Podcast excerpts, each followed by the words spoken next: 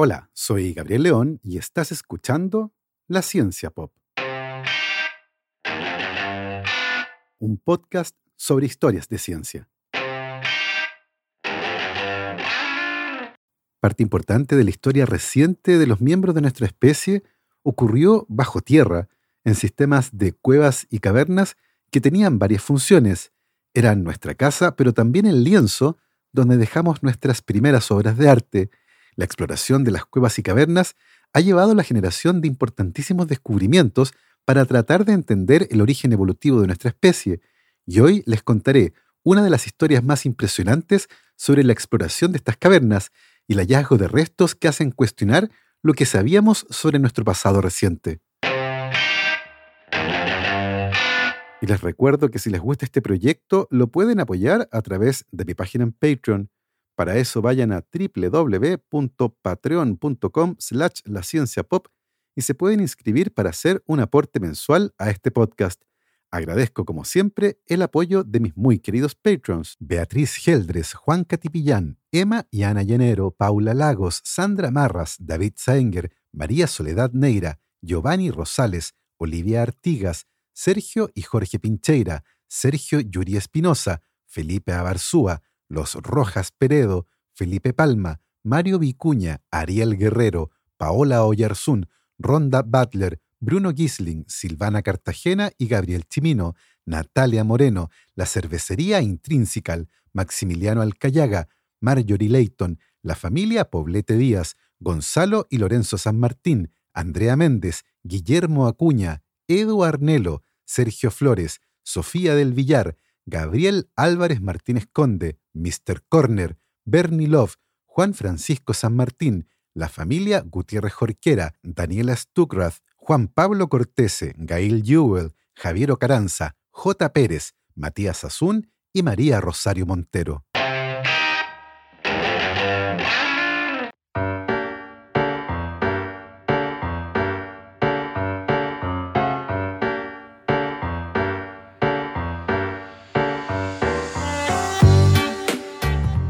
Bajo la superficie de la Tierra, el mundo de las cuevas y las cavernas ha atraído a la humanidad durante milenios. El encanto de ese mundo subterráneo y desconocido ha llevado a aventureros, científicos y exploradores a las profundidades de la Tierra, una actividad que recibe el nombre de espeleología y que puede ser realizada con carácter recreativo o científico. La espeleología recreativa, también llamada espeleísmo, se refiere a la actividad de exploración de cavernas que es realizada por deportistas, aventureros y exploradores amateurs. Se trata de una disciplina que encuentra sus raíces en nuestro impulso primitivo por explorar el mundo y probablemente en la antigüedad nuestros ancestros se aventuraron en cuevas en busca de refugio. Esos lugares fueron al mismo tiempo el lienzo en el que los primeros artistas dejaron su legado y el arte rupestre prehistórico, como las impresionantes pinturas de Lascaux en Francia, atestiguan la ocupación temprana de cavernas por parte de nuestros ancestros. Estos primeros exploradores dejaron atrás no solo dibujos, sino pistas sobre los orígenes de sus culturas y estilos de vida.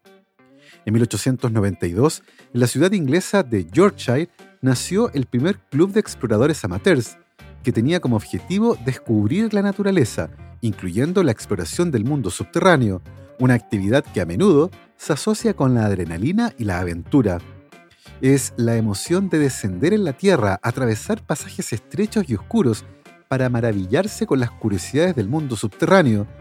Pero se trata de una actividad que no está exenta de riesgos y los participantes deben tomar en serio el asunto de la seguridad.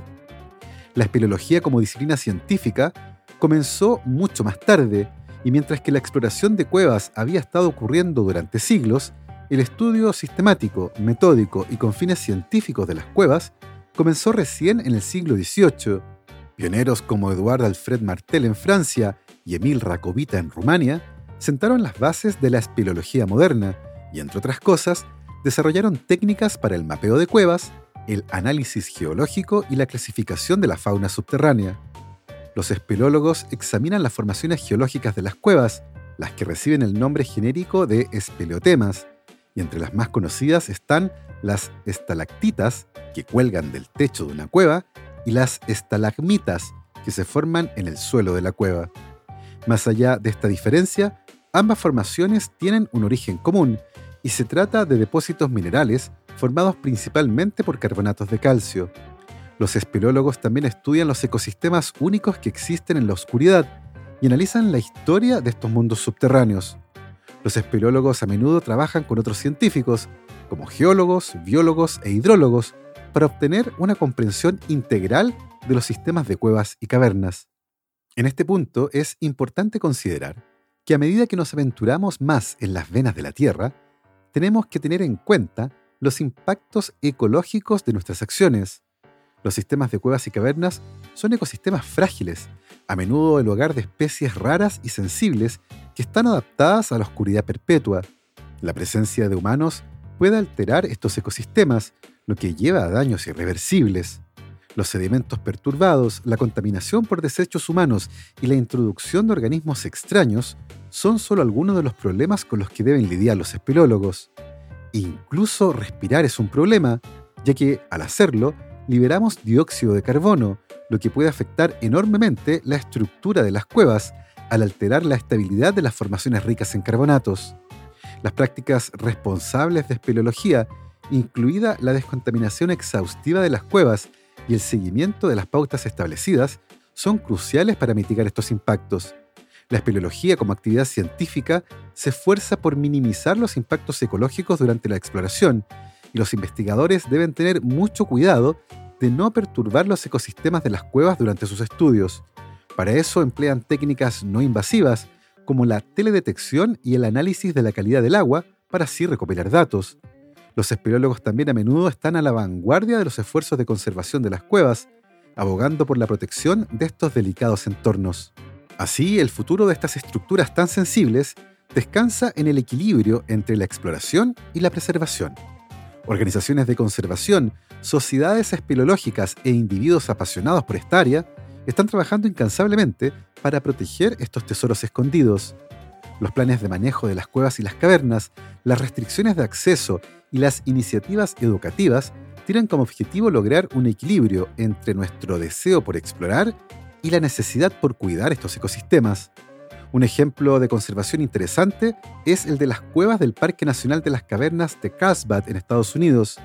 En ese lugar, el Servicio de Parques Nacionales ha implementado medidas estrictas para proteger las cuevas, limitando el acceso a áreas sensibles y educando a los visitantes sobre la importancia de la conservación. Como resultado, estas cuevas siguen siendo prístinas y accesibles a las generaciones futuras. El espeleísmo y la espeleología son dos caras de la misma moneda, cada una de las cuales ofrece perspectivas únicas sobre el mundo subterráneo.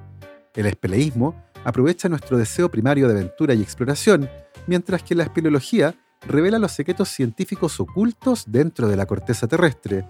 Ambas actividades, sin embargo, vienen de la mano con la responsabilidad de minimizar nuestra huella ecológica. Mientras miramos en la oscuridad, recordamos que las cuevas no son solo una maravilla geológica, sino que también ecosistemas frágiles, y a través de prácticas responsables y un compromiso con la conservación, podemos garantizar que estos reinos subterráneos continúen cautivando nuestra imaginación e inspirando a las generaciones venideras. Después de todo, el encanto de las cámaras ocultas de la Tierra persistirá, atrayendo cada vez más profundamente a los misterios que se encuentran bajo el velo de la corteza terrestre. En el mundo existen varios sistemas de cavernas que son muy populares, y entre los aficionados a la espeleología recreativa hay varios que son verdaderas joyas, pero probablemente uno de los más conocidos sea un complejo sistema de cavernas que se encuentra en Sudáfrica y que recibía diferentes nombres, como Empire o Westminster, pero que la mayoría conoce como Rising Star. Este sistema de cavernas ha sido explorado desde la década de 1960 y los geólogos estiman que tiene una antigüedad de unos 3 millones de años. El viernes 13 de septiembre de 2013, hace casi 10 años, los espeleólogos recreativos Rick Hunter y Steven Tucker visitaron el sistema de cavernas de Rising Star con la idea de buscar secciones no descubiertas y exploradas de esta popular y muy bien explorada cueva. Una misión nada fácil, considerando la enorme cantidad de gente que la había estudiado. ¿Quedaría algo nuevo por descubrir? La estructura de la cueva es muy compleja y hay una sección que recibe el nombre de Superman. Se trata de un pasadizo que es tan estrecho que para pasar por ahí hay que arrastrarse con un brazo por delante de la cabeza y otro hacia atrás, similar a la pose que hacía Superman cuando volaba. Luego de pasar por ese estrecho pasaje, no apto para claustrofóbicos, viene una sección más amplia y una subida muy escarpada e irregular que es conocida popularmente como la espalda del dragón.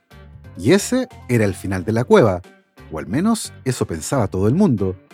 Pero ese viernes 10 de septiembre, hace 10 años, estos dos aventureros descubrieron una pequeña grieta en la roca al finalizar la espalda del dragón, una grieta que aparentemente nadie había visto, al menos no en el último tiempo. Uno de ellos intentó iluminar con su linterna la grieta, que parecía hundirse varios metros en la roca. Era como una chimenea muy estrecha que bajaba verticalmente 12 metros hacia una pequeña cámara de roca. Ninguno de los exploradores había escuchado jamás que alguien hablara de esa grieta que era como una chimenea, y uno de ellos intentó ver si se podía bajar. Con muchísima dificultad logró atravesar un ducto de roca de 12 metros de largo y que en una sección tenía apenas 20 centímetros de diámetro. Toda una proeza. Al terminar el descenso, llegó a una pequeña cámara de roca de unos 10 metros cuadrados, una especie de habitación en la que probablemente no había estado nadie en mucho tiempo. Pero ambos sabían que en algún momento de la historia alguien o algo había entrado ahí. De otra manera, era imposible explicar que todo el suelo de esa sección de la cueva estuviera cubierto de huesos. Ambos exploradores regresaron días después y tomaron algunas fotografías, y el 1 de octubre de 2013 se reunieron con Pedro Boschoff, un estudiante de doctorado que decidió abandonar la búsqueda de fósiles para dedicarse al más lucrativo negocio de la búsqueda de diamantes. Al ver las fotografías, Boschoff supo inmediatamente quién se interesaría por esos intrigantes restos y su particular ubicación.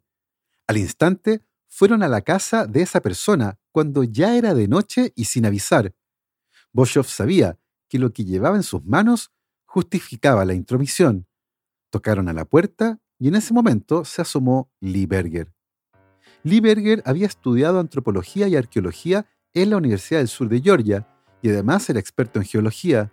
Luego de trabajar excavando fósiles de homínidos en Sudáfrica, se estableció en 1993 en ese país como profesor de paleoantropología de la Universidad de Witwatersrand, cerca de Johannesburgo. Durante su carrera, Lee Berger se forjó una fama algo compleja entre sus colegas, principalmente debido a su carácter demasiado extrovertido, sobre todo para un paleoantropólogo, pero particularmente porque muchos de sus colegas creen que algunas de sus conclusiones son demasiado osadas y no están del todo respaldadas por la evidencia científica. Por ejemplo, el año 2006, Berger y algunos colegas describieron restos de homínidos excavados desde Micronesia y aseguraron que se trataba de una tribu pigmea. En respuesta a ese estudio, otro grupo de paleoantropólogos replicó que la estatura de los individuos cuyos restos fueron excavados se encontraba dentro del rango normal para nuestra especie y que por lo tanto no debían ser llamados pigmeos, ni tampoco hacer otras referencias con respecto a su evolución. Berger contestó a estas críticas con otra carta en un tono bastante defensivo, y la discusión se alejó de la evidencia científica para centrarse en aspectos más bien personales y de prestigio profesional. Este tipo de controversias ha marcado la carrera de Berger, que además usualmente no postula proyectos de investigación y recibe financiamiento directamente de la National Geographic cada vez que llega a sus manos algún hallazgo que podría ser interesante. En ese momento ensambla equipos de trabajo altamente colaborativos y a diferencia de muchos de sus colegas, no hay secretos ni exclusividad. Todos pueden participar de la excavación y de los artículos científicos que deriven de ella, muchos de los cuales son publicados con una gran prontitud. En agosto de 2008, el hijo de nueve años de Berger, Matthew, encontró una clavícula y una mandíbula incrustada en una roca en una cueva en Malapa, en Sudáfrica. La excavación posterior, encabezada por Berger, condujo al descubrimiento de numerosos huesos cercanos que databan de hace unos 2 millones de años. Junto con varios colegas, Berger publicó una serie de artículos entre 2010 y 2013 en la revista Science, que describen lo que llaman una nueva especie, que bautizaron como Australopithecus sediva, que tenía una mezcla de características primitivas y modernas. El hallazgo fue particularmente prometedor, porque potencialmente reveló una especie de transición previamente desconocida entre los australopitecos más parecidos a los simios y el Homo habilis más parecido a los humanos modernos. Berger afirmó que este nuevo hallazgo representaba al ancestro más probable del Homo sapiens moderno. Su trabajo en el sitio de Malapa fue significativo, no solo por el descubrimiento en sí, sino también por la forma en que él y sus colaboradores compartieron información sobre los hallazgos. Si bien la mayoría de las investigaciones paleoantropológicas son conocidas por un alto nivel de secreto, Berger trabajó para hacer del sitio de Sediva un proyecto de acceso abierto. Además de compartir datos digitales, puso los fósiles encontrados a disposición de cualquier investigador que deseara estudiarlos. Este tipo de investigaciones, con mucha prensa y con Berger como una figura pública, hacen que algunos miren su trabajo con algo de recelo y consideran que está más preocupado de su propio prestigio y muchas veces usando una narrativa que puede distorsionar los hechos, con anuncios grandilocuentes y, según muchos, precipitados. Como sea, Berger es especialista en el pasado fósil humano, y por eso fue la persona a la que Pedro Boschov le mostró las fotografías que sus amigos habían tomado en Racing Star. Inmediatamente, Berger pudo ver en las fotografías que los huesos no pertenecían a un ser humano moderno. Ciertas características, particularmente las de la mandíbula y los dientes, eran demasiado primitivas. Las fotos mostraban más huesos esperando ser encontrados, y Berger podía distinguir el contorno de un cráneo parcialmente enterrado. Parecía probable que los restos representaran gran parte de un esqueleto completo, y eso era todo una sorpresa. En el registro fósil de homínidos tempranos, el número de esqueletos en su mayoría completos, incluidos sus dos malapa, se podían contar con una mano.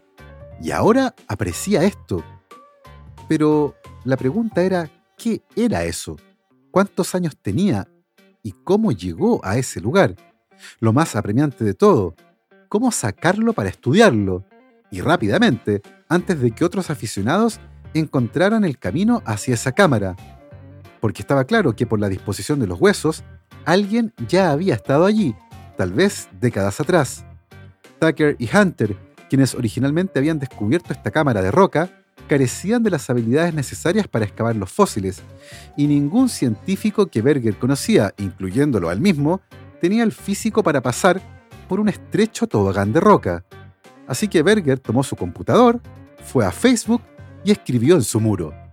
Queridos colegas, necesito la ayuda de toda la comunidad y de cada uno de ustedes para llegar a la mayor cantidad posible de profesionales vinculados con esta área. Necesitamos tal vez tres o cuatro individuos con excelentes habilidades arqueológicas, paleontológicas y de excavación para un proyecto corto que comenzaría tan pronto como el 1 de noviembre de este año y que duraría todo el mes si todo sale como está planeado. Pero hay una condición importante. Las personas deben ser delgadas y preferentemente pequeñas, no deben ser claustrofóbicas, deben estar en buena forma física y deben tener experiencia explorando cuevas. También es deseable que sepan escalar, deben estar dispuestos a trabajar en posiciones incómodas y con muy poco espacio, tener buena actitud y saber trabajar en equipo. Dada la naturaleza altamente especializada y hasta rara de lo que estoy buscando, estoy dispuesto a considerar a estudiantes de doctorado con experiencia o estudiantes de máster muy bien entrenados, aunque entre más experiencia tengan es mejor, por lo que doctores y científicos jóvenes son más que bienvenidos. No hay un límite de edad tampoco. No creo que vayamos a tener mucho dinero disponible para honorarios, pero cubriremos los gastos de traslado hacia Sudáfrica, el alojamiento, aunque este será principalmente en terreno, comida y por supuesto, garantizamos que habrá colaboración en todo el proceso, incluyendo las publicaciones. Mis plazos son extremadamente apretados, así que por favor, les pido que distribuyan este mensaje entre grupos profesionales y personas que se puedan interesar. Muchas gracias. Lee. Más de 60 personas respondieron a este mensaje y pocos días después, seis de ellas fueron elegidas para una de las expediciones científicas más complejas y curiosas del último tiempo, la expedición al sistema de cavernas de Racing Star. El grupo de exploradoras fue conocido como las astronautas subterráneas y estaba conformado por seis mujeres, las estadounidenses Becca Peixoto, Alia Gurtov, Lindsay Eves Hunter y Hannah Morris, la australiana Ellen Furrigel y la canadiense Marina Elliott. Todas pequeñas, delgadas y flexibles, todas dispuestas a trabajar en condiciones muy difíciles con tal de averiguar qué era lo que escondía esa caverna tan curiosa de Sudáfrica.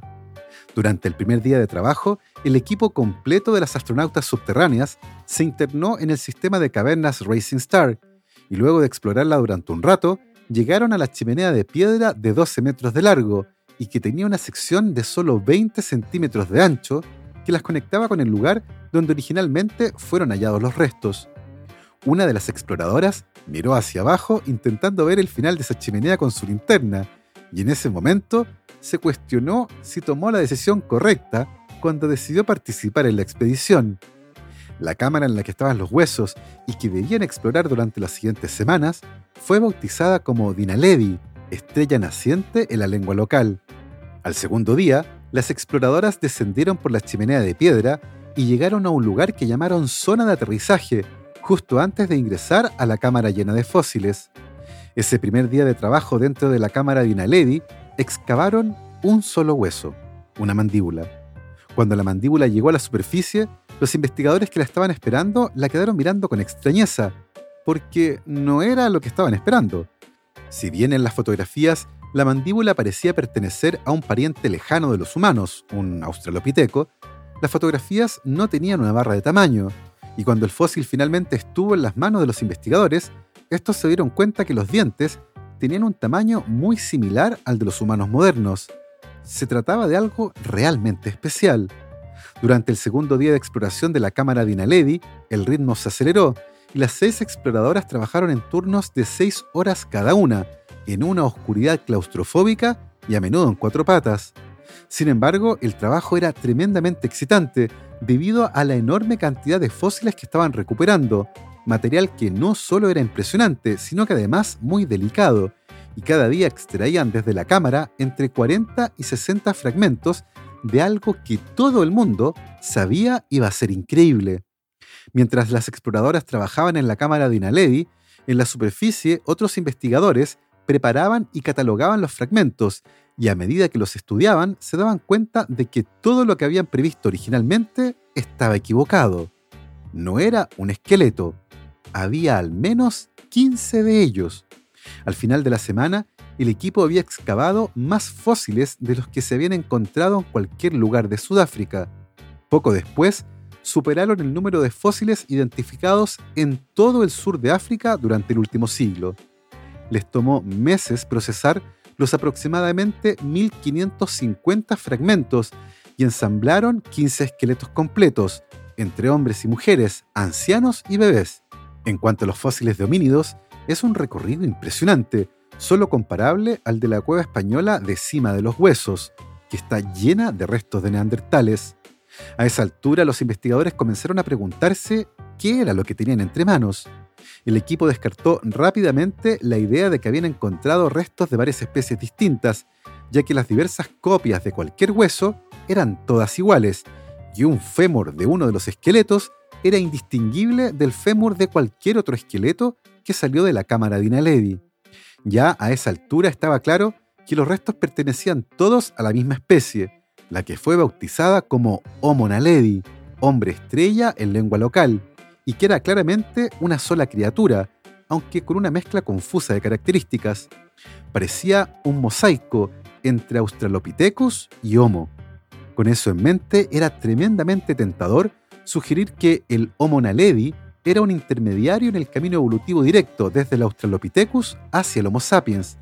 La especie posee un conjunto de rasgos que por un lado son similares a los Australopithecus y por otro similar a los humanos, los que cuesta conciliar fácilmente con el mismo árbol genealógico. Inicialmente eso fue particularmente complejo, porque el equipo no había datado los huesos encontrados, un hecho que muchos paleontólogos consideraron como una decepción en cuanto al análisis de los restos, ya que era muy importante estimar la edad. Si los fósiles tuvieran 3 millones de años, nos dirían algo totalmente diferente a que si tenían 30.000 años. Y sin fechas, los fósiles no revelaban casi nada sobre la evolución de los homínidos, más allá de apoyar la creciente comprensión de que había mucha más diversidad de especies de lo que se pensaba originalmente. Otros investigadores parecían menos preocupados por la falta de una datación y creían que perfectamente bien estos restos podrían pertenecer a un antepasado de los seres humanos. Sin embargo, los restos fósiles fueron datados más tarde y finalmente la antigüedad se determinó entre los 335.000 años y los 236.000 años, aproximadamente en la época en que apareció el Homo sapiens. Eso sugiere que tal vez ambas especies convivieron en el tiempo. Por otro lado, el lugar donde fueron hallados los restos, en una cámara de difícil acceso, 70 metros bajo el suelo y muy lejos de la única entrada al sistema de cavernas, hacían que aparecieran muchas preguntas interesantes sobre el comportamiento de esta especie, y tal vez el Homo naledi estaba haciendo cosas culturalmente interesantes, y lo más importante, las hacía con un cerebro relativamente pequeño. ¿De qué tipo de cosas estoy hablando? Bueno, de depositar los cuerpos de sus seres queridos en una cueva, porque ciertamente alguien puso esos restos ahí. De otra manera, ¿cómo llegaron todos esos cuerpos a una cámara de muy difícil acceso? Al respecto, una cosa interesante es que en las 1550 piezas de hueso, el equipo de investigadores no pudo encontrar ni una sola marca hecha por un diente, o una herramienta, o cualquier rastro de una fractura que haya ocurrido cuando los individuos aún estaban vivos. Según Berger, estas eran las cosas muertas más saludables que había visto. La ausencia de marcas descartaban el canibalismo, asesinatos en serie o depredadores que arrastraron a los restos por esa grieta. Además, el sedimento de la cámara de Inaledi tampoco sugería que el agua hubiera transportado los cuerpos desde el exterior. Tampoco había escombros que sugirieran que los individuos habían vivido en ese lugar. Y tal vez lo más revelador de todo es que a excepción de algunos huesos de pájaro y un par de roedores, los restos del Homo naledi es lo único que hay en esa cámara. No hay nada más. Y en la historia de la paleoantropología, cuando se encuentran los restos de solamente una especie, es porque los humanos los pusieron ahí deliberadamente.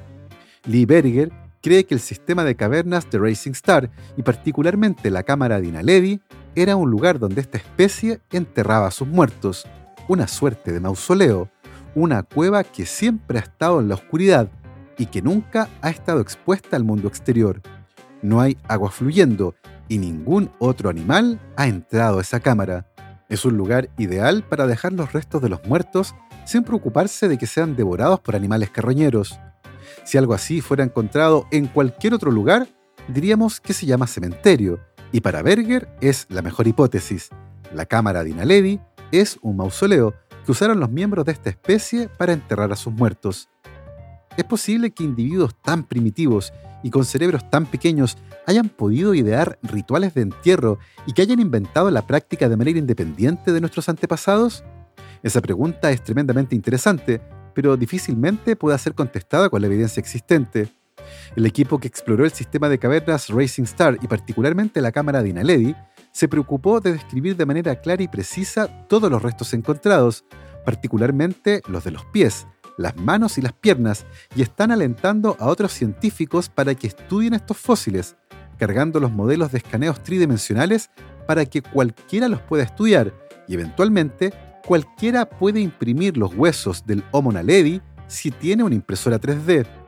Todos estos hallazgos fueron publicados inicialmente el año 2015, dos años después de haber comenzado la exploración de la cámara de Inaledi.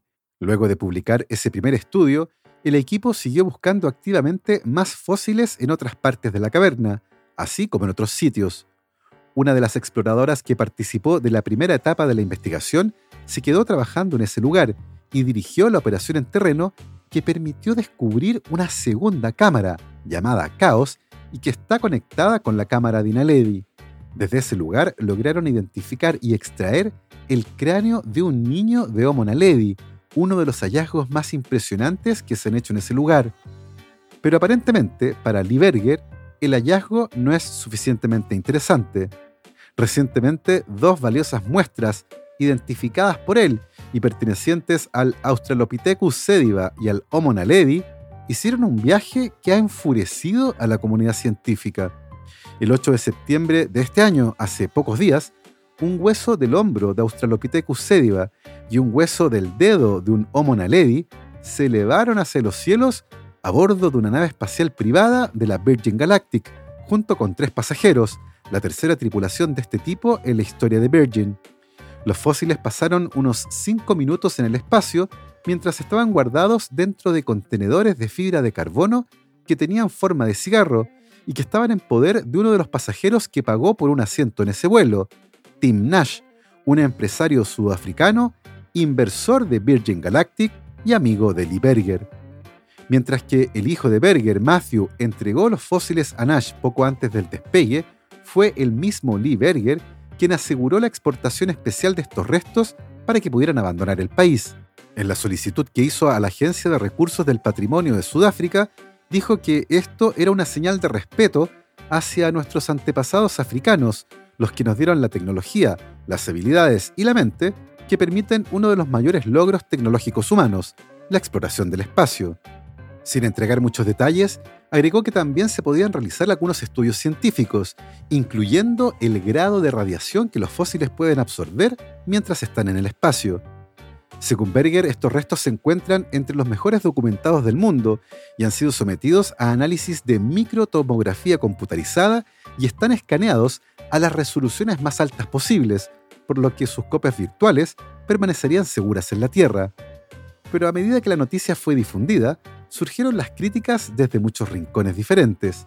La Sociedad Europea para el Estudio de la Evolución Humana emitió un comunicado en el que se manifestaba en contra de la misión y cuestionaron el mérito científico de la propuesta, la que ponía en riesgo innecesario a muestras valiosísimas para la comprensión de nuestro pasado evolutivo, y llamaron a la administración responsable y cuidadosa de este patrimonio.